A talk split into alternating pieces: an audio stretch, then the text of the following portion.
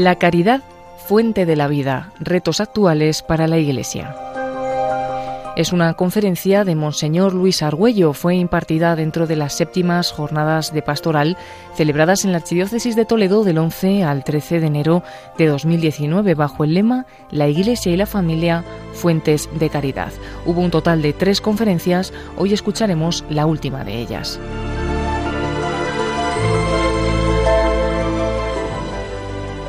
Por la fuerza del amor de Dios, de su Santo Espíritu, lanzados a la comunión y a la misión. Es verdad, vamos siguiendo un hilo, siguiendo la pauta del el Papa Francisco en el número 51 de Evangelii Gaudium, luego desarrollado en el Instrumentum Laboris del Sínodo y renombrado en el documento final del último sínodo, desde el relato de la aparición de Jesús a los discípulos de Maús. Hemos hablado de reconocer, interpretar y elegir. Movidos por el Espíritu Santo, queremos también hacer este camino que va de Maús a Jerusalén. De nuevo se pusieron en camino, porque estos de Maús hicieron el mismo recorrido tres veces.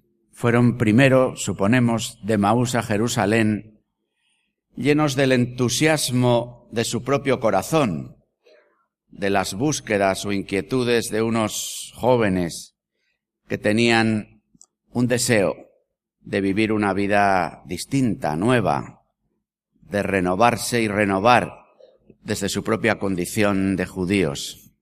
Luego vuelven a hacer el camino de Jerusalén a Emaús, que es un camino de desencanto, de desilusión, pensando seguramente cuando lleguemos a nuestro pueblo nos van a decir los de siempre, ya, ya os lo dijimos, ¿por qué os fuisteis con aquel? ¿Qué pensabais? ¿Que podíais cambiar las cosas? Y se encontraron con aquel peregrino que les, les ayudó a interpretar todo lo que había ocurrido. Sintieron que su corazón se enardecía. Al sentarse a la mesa le reconocieron al partir el pan y volvieron a hacer el recorrido. Volvieron de nuevo de Emaús a Jerusalén, ahora con otro tipo de entusiasmo.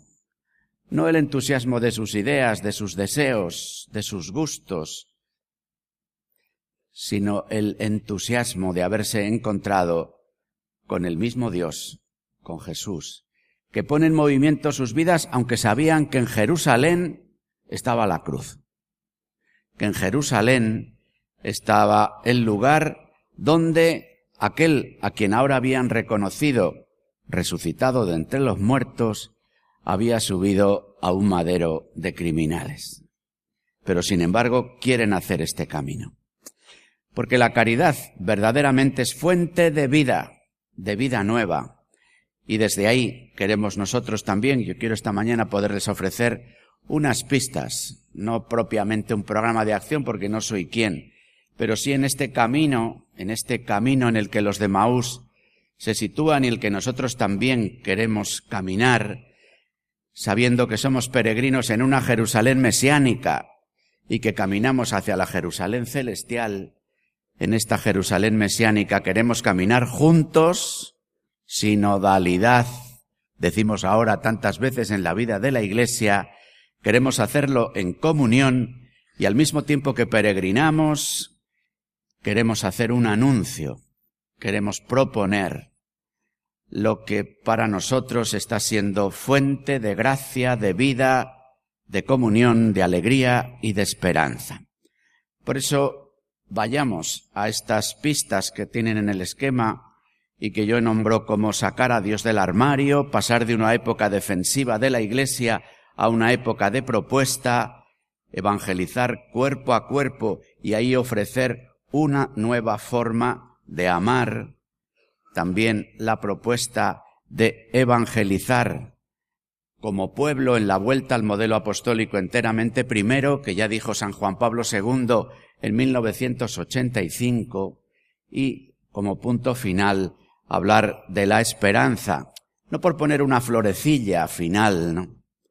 Ni porque hoy estemos culminando este ciclo de la vida de la Iglesia de Adviento Navidad con el que inauguramos cada año el año litúrgico, sino porque sin esperanza, habría que quizás que completar, sin alegría y sin esperanza, no se hace camino.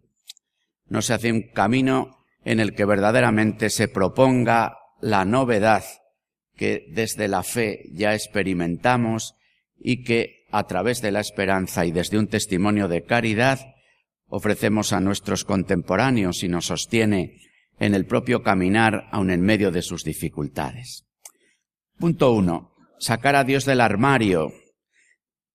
Ya en la primera de las intervenciones hice bastante referencia a este aspecto, diciendo que seguramente, decíamos el día primero, el mensaje central que hemos de comunicar hoy es que Dios existe. Y que esta tendencia que ayer, también hablando del ateísmo mesiánico, pudimos eh, nosotros también encarnar, de decir, bueno, dejemos como ocurrió en realidad ya en el siglo XVII, cuando las guerras de religión hicieron decir, es mejor que si los cristianos estamos divididos y la división de los cristianos entre luteranos, católicos, está provocando guerras tremendas, como aquella guerra de mediados del siglo XVII, es mejor esconder a Dios, esconder aquello que aparentemente nos divide, esconder a Jesús y vivir, sí, desde los valores que podemos extraer de Él. Esto lo elabora Emmanuel Kant y piensa que es posible vivir desde una moral autónoma, pero que tiene detrás de sí toda esa potencia de la vida cristiana. Son tantos los que empiezan a decir, incluso a la hora de eh, ofrecer una pauta ética, moral, para organizar el común desde el llamado derecho natural, pero un derecho natural que da un giro para convertirse en un derecho natural et non daretur, como si Dios no existiera.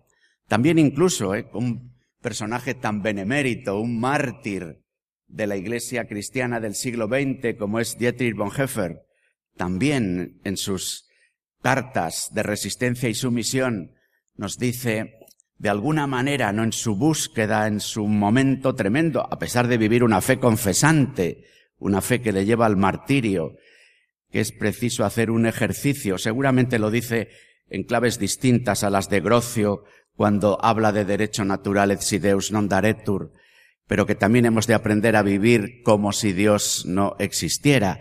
En realidad está haciendo más bien Bonhoeffer, porque no sé qué me da hacer alguna referencia a él que parezca mínimamente crítica cuando estamos hablando de un mártir de la iglesia confesante, que tantos católicos, tantos luteranos como él, tantos cristianos, están viviendo de una determinada manera en el que se produce una escisión en su vida que él hace una referencia a vivir como si Dios no existiera, pero llamando a una eh, coherencia ética, podríamos decir, que difícilmente se puede sostener sin la ayuda de la gracia.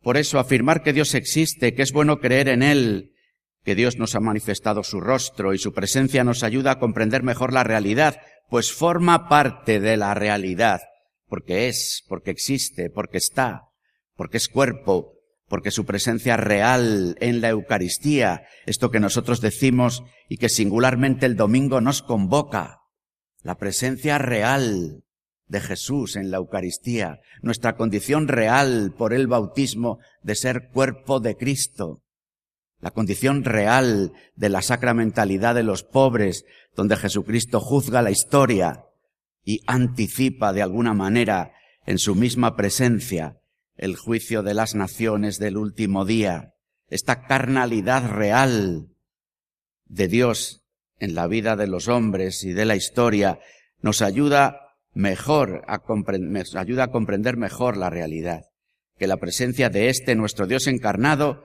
que se manifiesta en la historia nos ayuda a comprenderla mejor y a colaborar en los pasos adelante de la propia, de la propia historia de los pueblos. Así que sacar a Dios del armario, hablar de Dios, contar con su gracia para poder amar en la verdad. Desde ahí, una vez que el Señor está presente, tiene esa fuerza de comunicación, porque nuestro Dios, que es un Dios amor, Es un Dios comunión, comunicación permanente desde el principio. Es un Dios eterno en su vida y comunicador de la vida, generador de la vida, impulsor de un movimiento que primero es de creación, que se hace luego un movimiento redentor y que es un movimiento recapitulador de todas las cosas en quien es cabeza de su cuerpo, la Iglesia, y del universo. Por eso, porque Dios está en medio, se produce este movimiento de salida, de salida de nosotros mismos. Cantamos su gloria y rompemos el globo de la vana gloria. Rompemos nuestro aislamiento y acontece la comunión, una comunión en salida, una comunión que comunica, una comunión misionera. Por eso, amigos, estamos llamados a pasar de una época defensiva de la Iglesia a una época de propuesta, que tiene también que ver con lo que comentábamos ayer en la tarde y que el propio Papa Francisco, ya desde un texto que yo leía yo en la, en la mañana, nos está proponiendo el anuncio de lo esencial, del querigma, el no entretenernos en las cuestiones de las que discutimos, que se derivan de las encarnaciones culturales, históricas, políticas, del propio Evangelio y de las resistencias que el propio Dios y el Evangelio provocan en tantos de nuestros contemporáneos, en realidad como la resistencia que en el enemigo, en el príncipe de la tiniebla y de la mentira, suscita también desde la primera hora.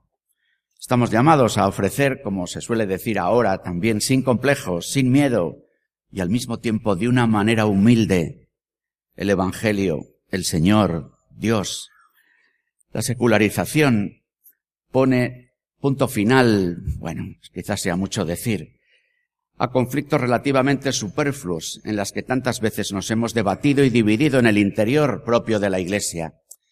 Estos debates que por otra parte han ocurrido en el posconcilio, pero que son antiguos porque aparecen y reaparecen en la vida de la Iglesia y que nosotros hemos dado en llamar en este último tiempo entre progres y carcas, entre los de la adoración del Santísimo y los de las causas de la justicia, nos hacen tanto daño y por otra parte son tan reduccionistas, nos envuelven en falsos dilemas, en debates superfluos.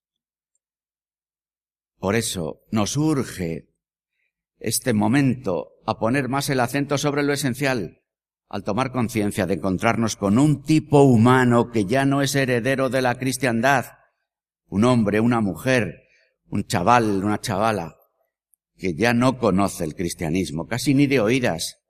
Es necesario liberarnos de la idea enormemente falsa de que la fe ya no tiene nada que decir a los hombres de hoy, porque contradice el concepto humanista que tantos contemporáneos tienen de la razón y de la libertad, más aún parece al contrario, que cada vez más de nuestros contemporáneos pueden encontrar en la Iglesia y en su anuncio unos verdaderos aliados, unos cómplices en la defensa de lo humano, en la defensa de la dignidad, en el poner al hombre en el centro ante las nuevas amenazas o las nuevas propuestas, que nosotros somos un grupo de personas aliados de la razón, amigos de la libertad, y que precisamente el, emotivismo dominante, la sospecha del libre albedrío, la problematicidad de la vía organizada en común en el mundo global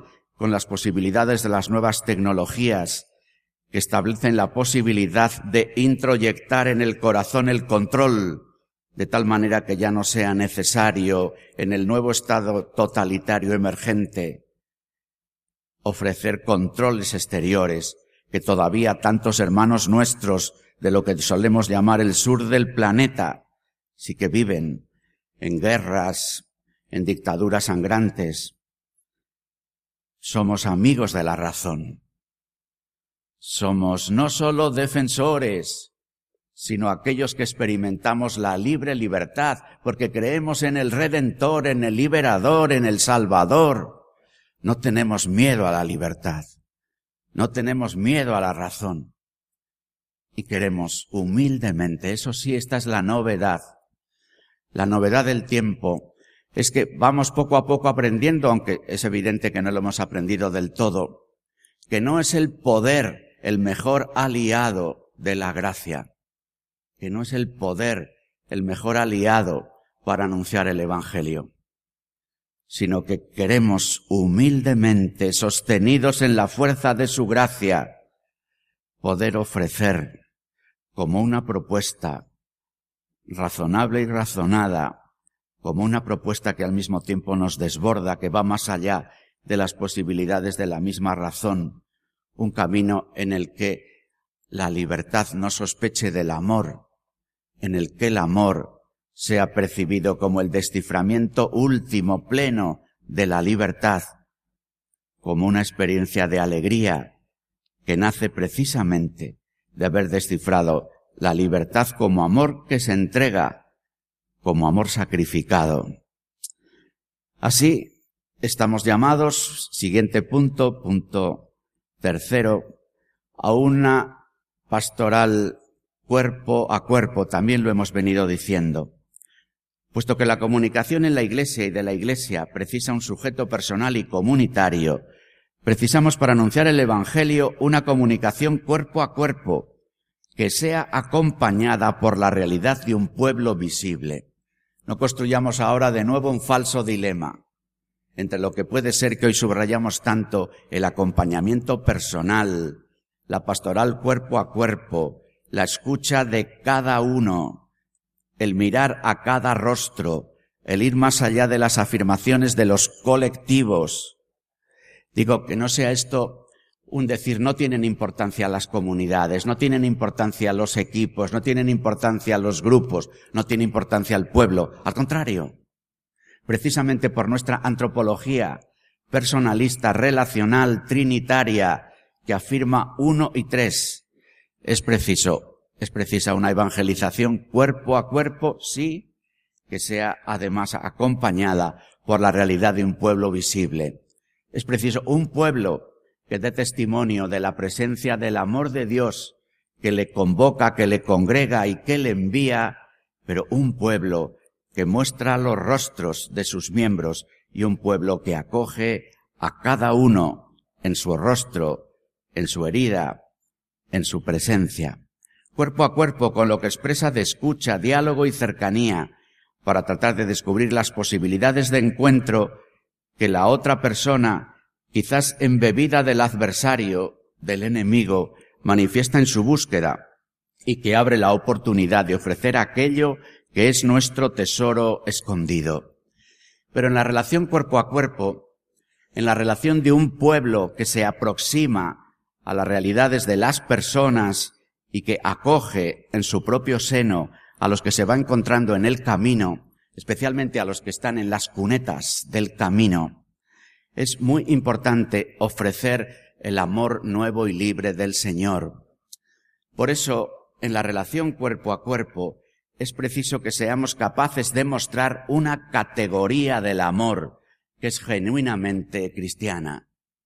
En la jerga de la vida cristiana, por ejemplo, del bautismo, es la dimensión sacerdotal. La dimensión sacerdotal que tiene que ver con el hacez de la Eucaristía. Fijaros que en la Eucaristía, en el que vivimos el indicativo del amor de Dios que se nos ofrece, desde ese indicativo se nos ofrecen dos imperativos. Haced, id. Haced, id. En el id final, en el id en paz, del final de la Eucaristía, somos enviados a la misión, en el anuncio de la palabra, en el servicio a los pobres, en el trabajo por la justicia. Pero el haced no se refiere tanto a una actividad, sino se refiere a la, a la característica, al color, a la manera, al estilo en el que hemos de realizar nuestro iz, nuestras tareas, nuestra misión, nuestros ministerios, nuestra vida militante en medio del mundo. El haced hace referencia a la condición sacerdotal de todos los bautizados, y que el ministerio sacerdotal en el que Jesús el Cristo se hace presente entregándonos su propio cuerpo nos muestra lo que significa una vida sacerdotal. Es decir, una vida que descifra el amor como sacrificio. Una vida en el que vivimos un amor que no tenemos. Porque el amor del corazón humano es un amor de correspondencia.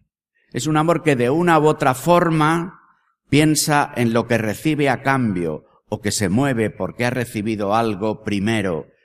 Cuando además vivimos nuestra forma de amar en una sociedad tan ahormada por lo que significa el mercado capitalista, nuestra manera de vivir el amor como correspondencia queda tan reforzada.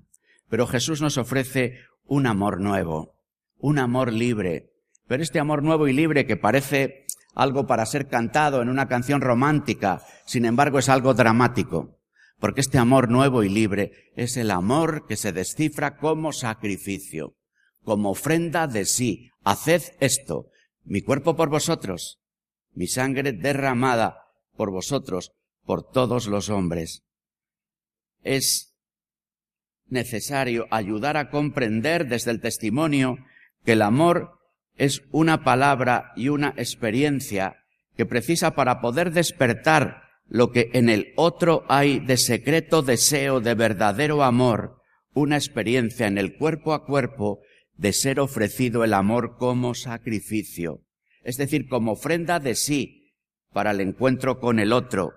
Fijaros que hay un primer sacrificio para el cuerpo a cuerpo, para el acompañamiento, que es el sacrificio del tiempo, que es el sacrificio de estar dispuesto para poder acoger a otra persona, para poder escucharla, a renunciar a mi tiempo.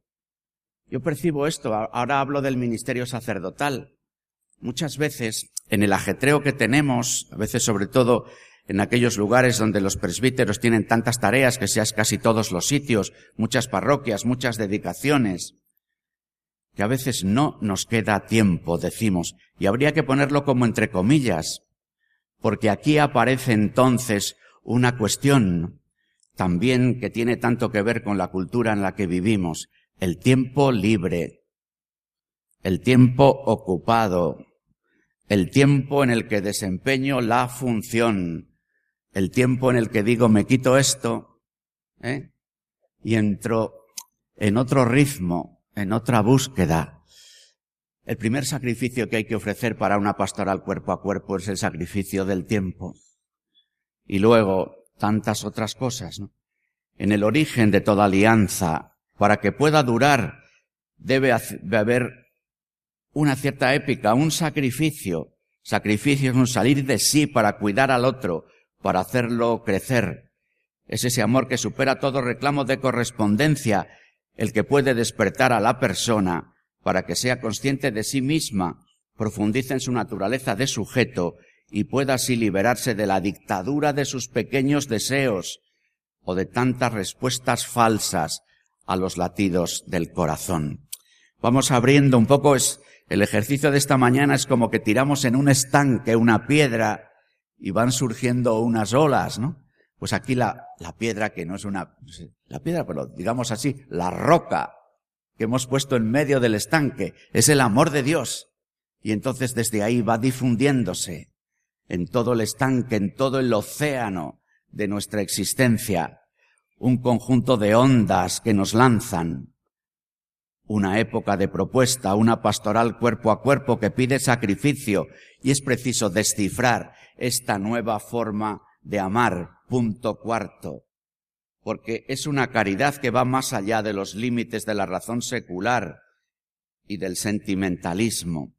Es una propuesta, una forma de amar a la que se refiere el Papa Francisco en Gaudete et Exultate, la carta sobre la santidad en la que nos propone vivir a contracorriente, desde las bienaventuranzas, desde el juicio de las naciones, una forma de amar que de manera iconográfica, podríamos decir, se nos manifiesta y propone, por ejemplo, en Jesús, cuando aparece como el buen samaritano, quien ama al prójimo que se encuentra en el camino, que se hace cargo de él, que le cuida, que no da un rodeo, sino que acoge a quien está, pero que incluso más allá del buen samaritano que ama al prójimo, al próximo que está en el camino de nuestra vida, Esta nueva forma de amar es también la forma de amar del buen pastor, que no sólo se preocupa del que se encuentra por el camino,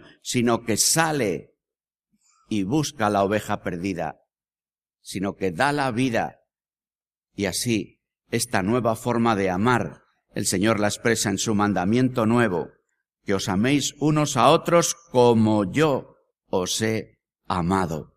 Esta nueva forma de amar que hace que sea posible que germine la novedad en una espiritualidad de encarnación y apostólica para amar con los sentimientos de aquel a quien se le conmovían las entrañas al vernos como ovejas sin pastor. Seamos amigos testigos públicos de la validez del Evangelio en la unidad de la Iglesia para todos los hombres, testigos públicos de la validez del Evangelio en la comunión de la Iglesia para todos los hombres. Esta novedad a grandes rasgos, que es encarnar la acción del Espíritu en nosotros, nos propone una espiritualidad, una vida según el Espíritu. Recordad aquí los textos de Pablo, tanto en la carta a los romanos en el capítulo 8 como en la carta a los Gálatas en el capítulo 5, en el que hace esa contraposición entre vivir según el Espíritu y vivir según la carne, entre vivir según los dinamismos del, del propio corazón, o vivir este amor que hemos de recibirle, porque es un amor loco, es un amor desmedido, es un amor que no habíamos conocido. Por eso incluso la primera generación cristiana tiene que buscar una palabra para poder hablar de este amor, porque no les vale decir eros, no les vale decir filía, no les vale decir estorgué. Tienen que encontrar una palabra. Agape, caridad, gracia, haris, banquete, en el que el Señor en la cena anticipa el amor manifestado en la cruz. Y así el Espíritu que hoy, día del bautismo, viene sobre Jesús, es el mismo Espíritu que viene sobre nosotros en los sacramentos de la iniciación cristiana. Es el mismo espíritu que recibimos el día de nuestro bautismo. Es el mismo espíritu con el que hemos sido crismados en la confirmación. Y este espíritu nos da la energía para vivir una vida nueva y eterna y para hacer en el amor que se entrega en sacrificio para renovar la existencia, para convocar, congregar y acompañar en el camino a nuestros propios hermanos los hombres. Claro que para poder vivir según el Espíritu en la carne, para poder vivir según el Espíritu es preciso purificar el corazón, porque nuestro deseo, el deseo del corazón, es una energía que el Señor ha puesto precisamente para que salgamos de nosotros, para que vayamos a Él y yendo hacia Él, vayamos en el camino hacia los hermanos, sabemos bien de la ambigüedad del deseo, que se cierra sobre sí y que se le da como la vuelta al calcetín del corazón, y siendo el deseo algo para salir, es vivido como algo para atrapar. El deseo se hace apropiación y para defender lo apropiado el deseo se hace mentira. Por eso es preciso purificar el deseo de la apropiación y de la mentira, cosa que no podríamos hacer por nuestras solas fuerzas, sino que precisamos desplegar el bautismo, vivir nuestra vida como vida bautismal, como compromiso bautismal, que va más allá del compromiso temporal, por hablar algo que es tan genuino de la vocación de los laicos, y que en las búsquedas que sobre todo en el siglo XX la Iglesia ha tenido a la hora de cómo expresar lo que significa ser Iglesia en el mundo, eh, hemos hablado de estas categorías, pero en realidad todo nace del bautismo. Una gracia que ha de ser encarnada, por eso la espiritualidad cristiana, que como su propio nombre indica, dice del Espíritu Santo, siendo vida según el Espíritu, es vida según el Espíritu en la carne. No según la carne, pero sí en la carne. Por eso espiritualidad de encarnación. Esta encarnación presentada como lo hace el Concilio Vaticano II en un texto espléndido, bellísimo, seguramente de los textos nucleares del concilio, Gaudium et Spes número 22. Jesucristo trabajó con manos de hombre, pensó con inteligencia de hombre, obró con voluntad de hombre, amó con corazón de hombre. Las manos que trabajan, la inteligencia que piensa, la voluntad que obra, el corazón que ama, son lugares concretos de la revelación encarnada de Dios y de la realización plena del ser humano. En este sentido, el ejercicio de la caridad para ser real, encarnada y seguir el camino de Jesús ha de pasar por las manos que trabajan, por la inteligencia que piensa, por la libertad que libremente obra, por el corazón que siente y ama. Trabajó con manos de hombre. El servicio del amor tiene que pasar por las manos que trabajan y sanan y que recrean la creación dañada y caída, manos que finalmente se entregan para dar la vida. Todo ejercicio de la caridad que no pase por las manos trabajadoras, recreadoras, entregadas, es ideología. Amó con corazón de hombre. Un amor el de Jesús que está compuesto de deseo, de reciprocidad y de entrega, porque el corazón de Jesús, ahora que celebramos el centenario de la consagración de España al corazón de Cristo, tiene una pasión, un único deseo, la llegada del reino de Dios, al cual consagra su entera persona, el amor es pasión y deseo, pero no como sentimiento, sino como dedicación entera de la vida a una realidad que es más grande que la propia persona. En este sentido, el Padre nuestro, amigos, somos el pueblo del Padre nuestro. Nos reunimos el domingo para rezar juntos el Padre nuestro, que lo hacemos además después de que Jesucristo, presente entre nosotros, ha ofrecido su vida en la cruz y somos contemporáneos por la Eucaristía, único sacrificio del único sacerdote, después de haber dicho amén a esa presencia real del Señor en medio nuestro, nos atrevemos a decir, venga tu reino.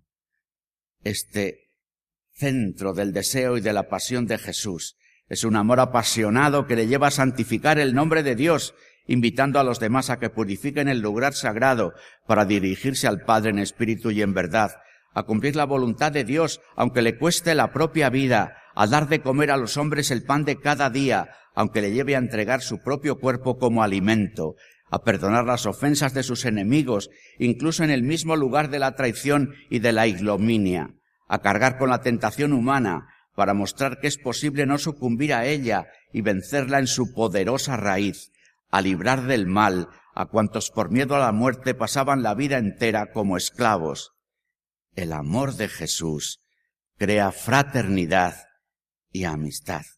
No hay amor más grande que dar la vida por los amigos, una pasión, una comunidad, una vida entregada. Esta es la forma concreta como Jesús vivió el amor desde su corazón humano, a través del cual nos entregó el amor divino la forma como nos pide a nosotros que amemos desde nuestro propio corazón, con deseo verdadero, venga tu reino, creando amistad fraterna, Padre nuestro, y entregando nuestra propia vida, hágase tu voluntad. Así, amigos, es posible vivir la vida en Cristo. Ya no soy yo quien vive, que es Cristo quien vive en mí. Pero claro, para eso hace falta un ejercicio de crecimiento hacia abajo. Filipenses 2, 6, 11. Una invitación a la que la iglesia se suma cuando comienza el domingo, cada sábado en la tarde, en el que proclama en vísperas, semana a semana, 52 veces al año, este cántico maravilloso, en el que se presenta el camino de bajada de Jesús y las virtudes de Cristo las virtudes de Cristo que no podríamos vivir por nosotros, sino que vivimos gracias al bautismo.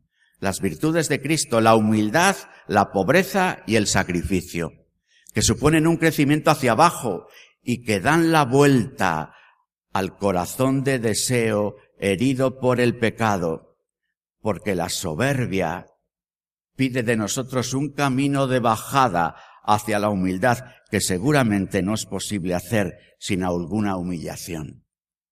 Porque la codicia pide de nosotros un camino de bajada, un camino de pobreza que seguramente no es posible hacer sin algún despojo.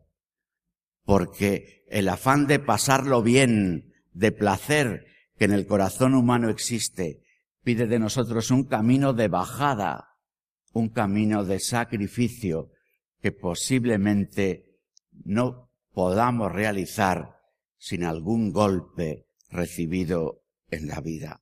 La vida en Cristo. Ya no soy yo quien vive, es Cristo quien vive en mí.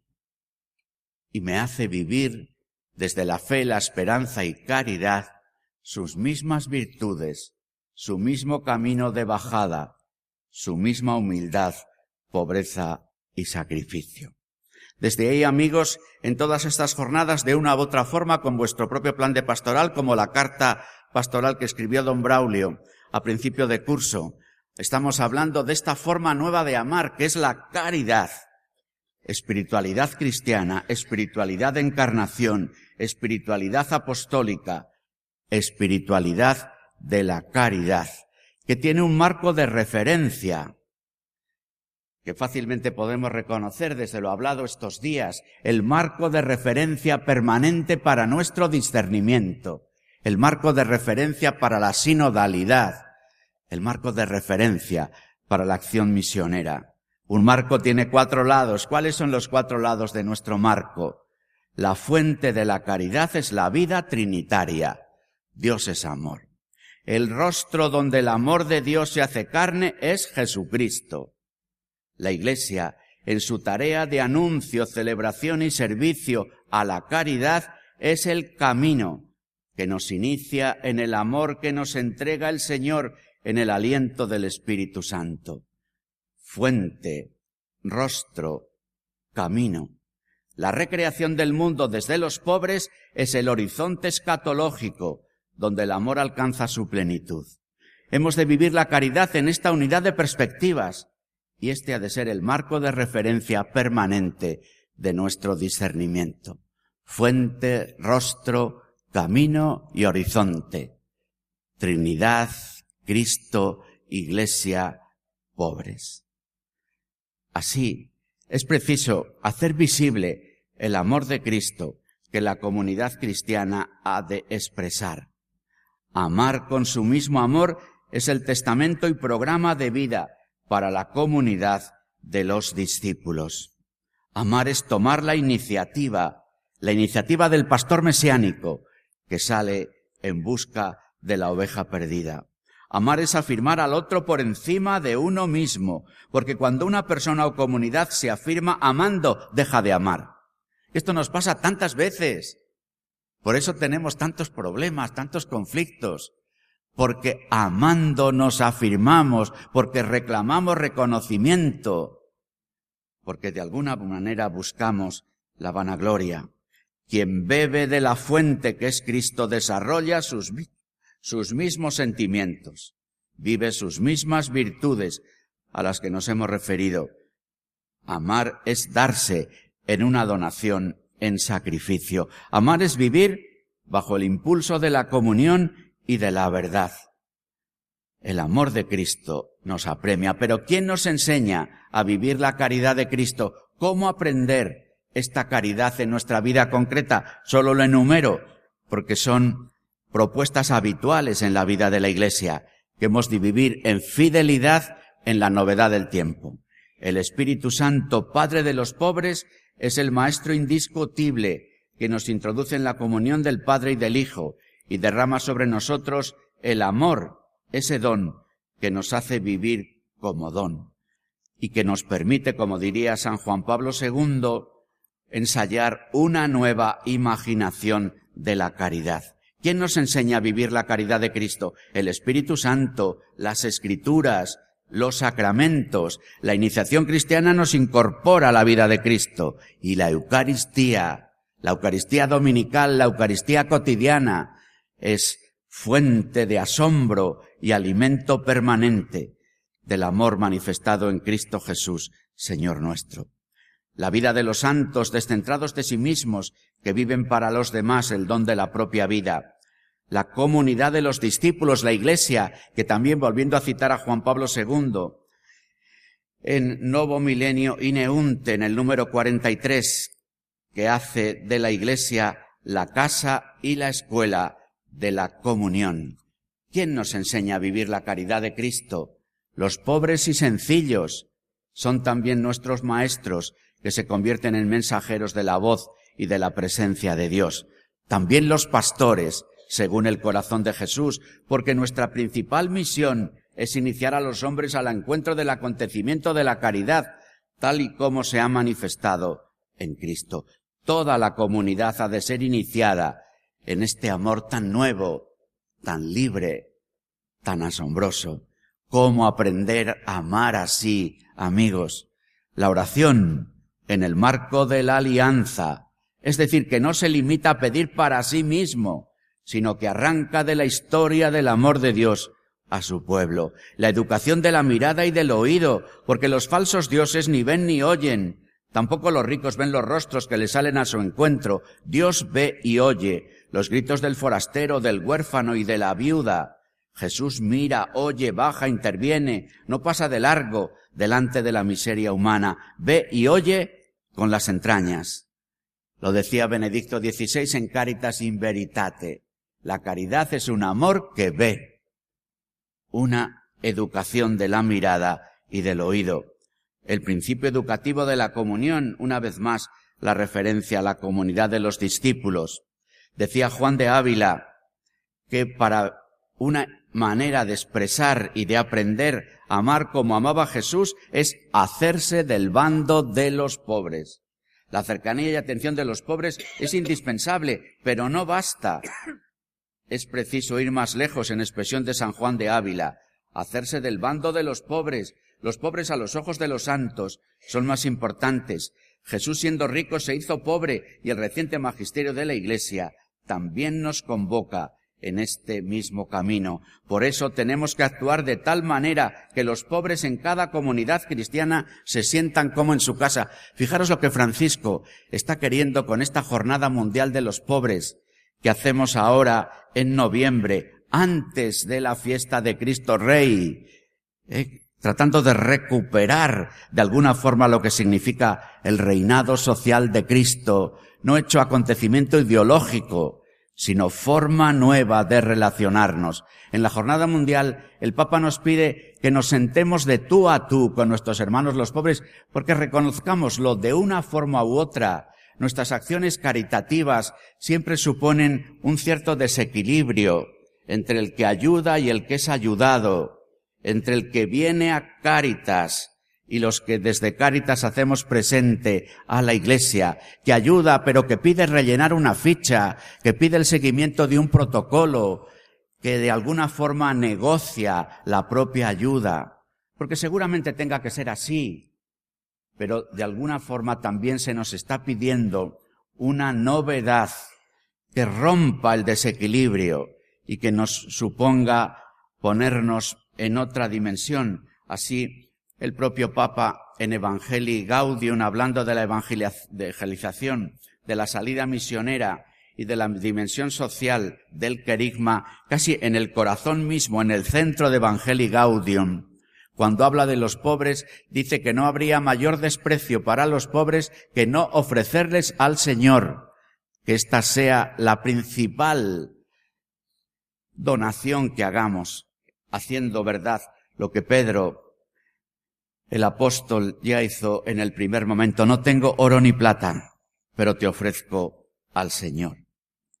¿Cómo aprender a amar? La oración, la educación de la mirada, la comunión, hacerse del bando de los pobres, la intercesión y la acción organizada.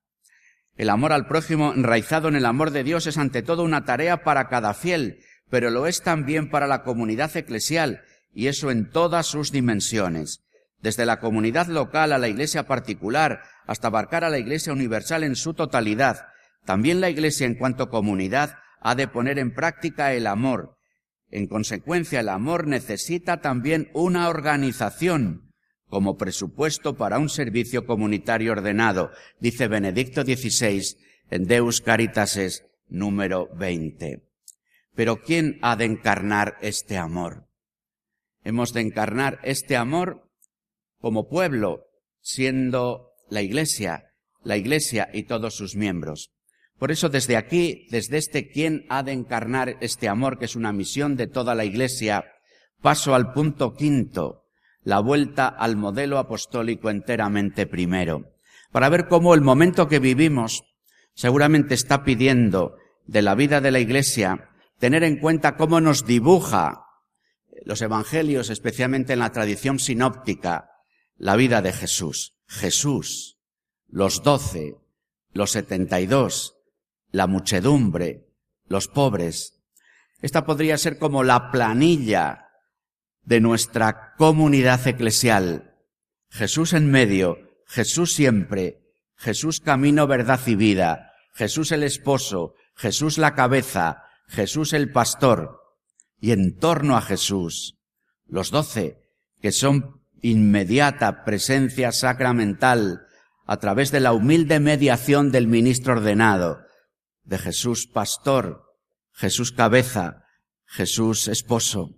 Los doce, el obispo y su presbiterio, que comulgan en unidad de consagración y misión el carisma de los doce, es el grupo que actúa en la persona de Cristo cabeza, prestando al Señor su voz, sus manos, sus pies, para que el Señor como primogénito se haga presente Él mismo y se dé Él mismo en todo su amor, en la fracción del pan, en el anuncio de la palabra y en los caminos del servicio. Los setenta y dos. Seguramente sea uno de los desafíos más grandes de nuestras iglesias diocesanas. Articular a los setenta y dos. Es decir, a este pueblo cercano, a los que participan habitualmente en la Eucaristía del domingo, en los diversos ministerios eclesiales, como catequistas, en cáritas, en los grupos de liturgia, en las diversas realidades comunitarias de nuestras parroquias, de nuestras diócesis, los setenta y dos, para ser también enviados, para ser presencia de la Iglesia en el mundo, para ser confesores de la fe, viviendo la caridad política en medio del mundo. Los doce y los setenta y dos, desde los doce y los setenta y dos siempre aparecen algunos hermanos de la especial consagración, que seguramente en esta hora de la historia y en el momento actual que vive la vida de especial consagración han de releer sin renunciar su propia exención, el significado de caminar en medio de una iglesia, de ser un grupo misionero con los doce y con los setenta y dos, para poder dibujar como en un tiempo misionero la iglesia, para realizar una plantacio eclesie en este tiempo en el que un grupo, en el que hay un presbítero, en el que hay unos matrimonios, en el que hay alguien de la vida consagrada, presenta la realidad de la iglesia y la siembra en un lugar concreto. Los doce y los setenta y dos y la muchedumbre, tanta gente que entra y sale, la muchedumbre que a veces llena nuestros templos en las exequias, la muchedumbre que viene el día de la fiesta del pueblo, la muchedumbre que llama a las puertas de Cáritas o que pide servicios religiosos de acá para allá, la muchedumbre que se acerca a pedir sacramentos de iniciación cristiana, la muchedumbre que empieza a ser más pequeñita, que pide el sacramento del matrimonio, la muchedumbre, esa realidad de personas que entran y salen, que piden de nosotros cercanía, el cuerpo a cuerpo del que hablábamos antes, el acompañar y el poner en práctica, lo vuelve a decir el instrumento en del sínodo, que habla de reconocer, interpretar, elegir en dos momentos, uno en general para estructurar el documento y otro, precisamente cuando habla del acompañamiento de los jóvenes, dice cómo ese acompañamiento ha de ayudar a reconocer los efectos que los acontecimientos, las palabras, lo que leo en mi interior provocan en mi propio corazón, en mi existencia. Interpretar es necesario comprender a qué está llamando el Espíritu a través de lo que suscita en cada uno y elegir. El acto de decidir se convierte en ejercicio de auténtica libertad, promover elecciones verdaderamente libres y responsables. En esa muchedumbre el propio Francisco nos dice en Evangelii Gaudium que hemos de suscitar el crecimiento de los creyentes, la llamada a la conversión de los bautizados que no viven las exigencias del bautismo y el anuncio por atracción de quienes no conocen a Jesucristo o lo han rechazado, dice el Papa en el número 14 de Evangelii Gaudium, en estas tres, digamos, grandes líneas de trabajo.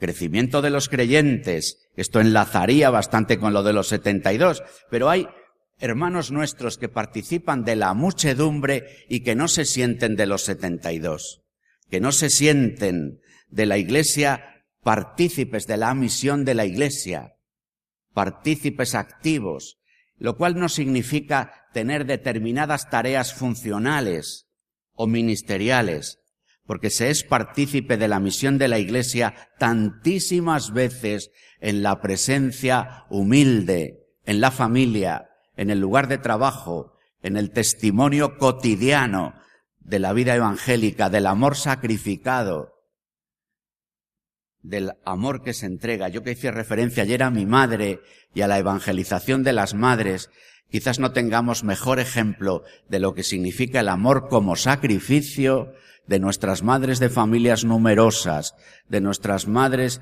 de entregadas en sacrificio por cada uno de nosotros, a veces desvividas por lo que le pasaba al vecino, abriendo la casa a las personas que llamaban a la puerta, saliendo a atender, a personas necesitadas de las necesidades cotidianas, de las buenas relaciones de vecindad de un pueblo. Crecimiento de los creyentes, llamada a la conversión de los bautizados que no viven las exigencias del bautismo y anuncio por atracción de quienes no conocen a Jesucristo o lo han rechazado.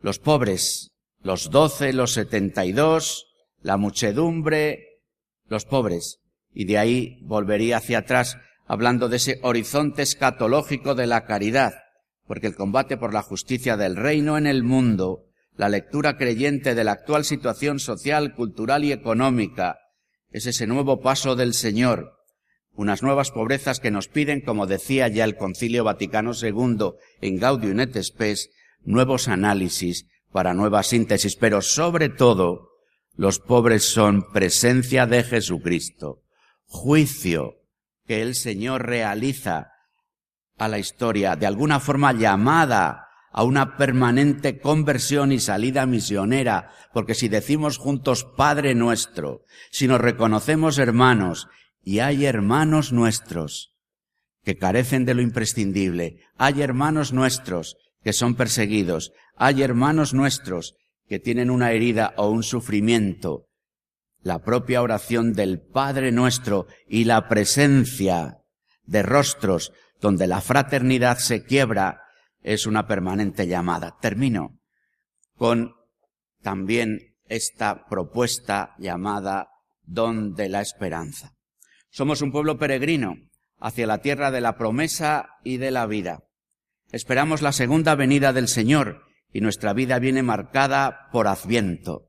Adviento no solo es la primera parte del año litúrgico, es la manera de vivir el año litúrgico, es la manera de ser peregrinos en el tiempo, es recordarnos de manera permanente que caminamos hacia el cielo, que somos peregrinos hacia la tierra donde se cumplen las promesas, que sabemos que hemos sido llamados a la vida para la vida eterna, que queremos ir al cielo que esperamos el encuentro con la segunda venida del Señor, que queremos contemplar su rostro y cantar eternamente su gloria.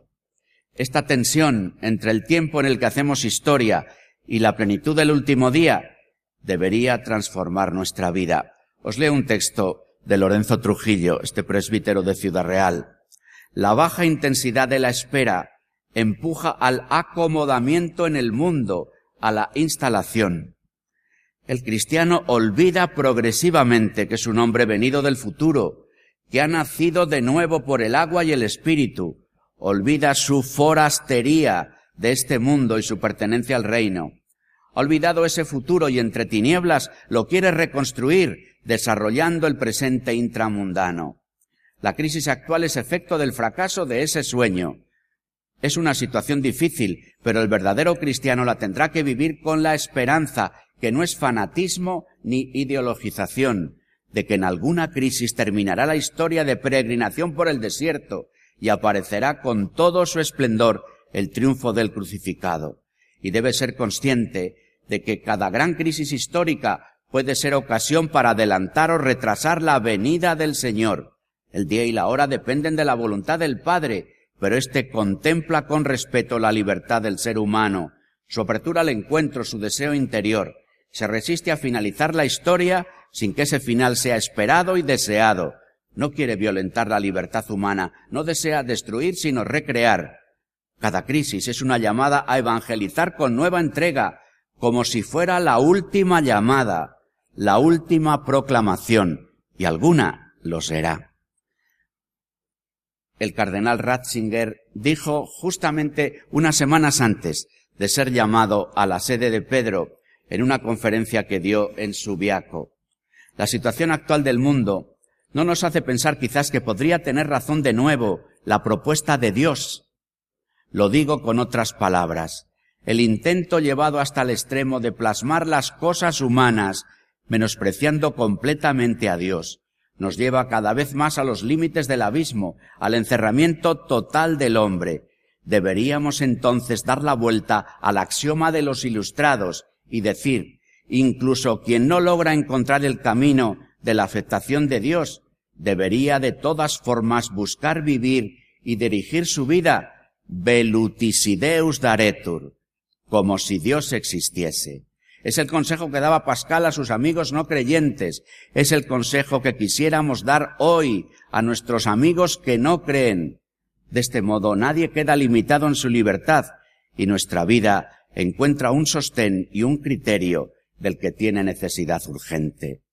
Lo que más necesitamos en este momento de la historia, dice Ratzinger Benedicto XVI, en esa misma charla.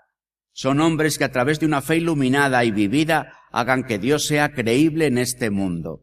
El testimonio negativo de cristianos que hablaban de Dios y vivían contra Él ha oscurecido la imagen de Dios y ha abierto la puerta a la incredulidad. Necesitamos hombres que tengan la mirada fija en Dios, aprendiendo ahí la verdadera humanidad. Necesitamos hombres cuyo intelecto sea iluminado por la luz de Dios y a quienes Dios abra el corazón de manera que su intelecto pueda hablar al intelecto de los demás y su corazón pueda abrir el corazón de los demás. Solo a través de hombres que hayan sido tocados por Dios, Dios puede volver a entrar entre los hombres. Necesitamos hombres como Benito de Nursia, quien en un tiempo de disipación y decadencia penetró en la soledad más profunda, logrando después de todas las purificaciones que tuvo que sufrir, alzarse hasta la luz, regresar y fundar Montecassino la ciudad sobre el monte, que con tantas ruinas reunió las fuerzas de las que se formó un mundo nuevo. Beni lumen cordium.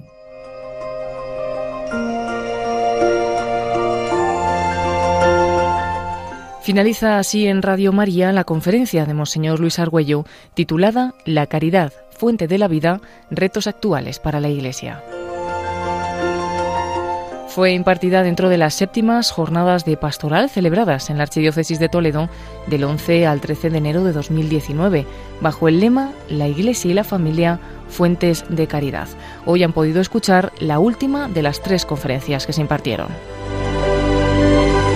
Agradecemos a Radio Santa María de Toledo por habernos cedido el audio de estas conferencias.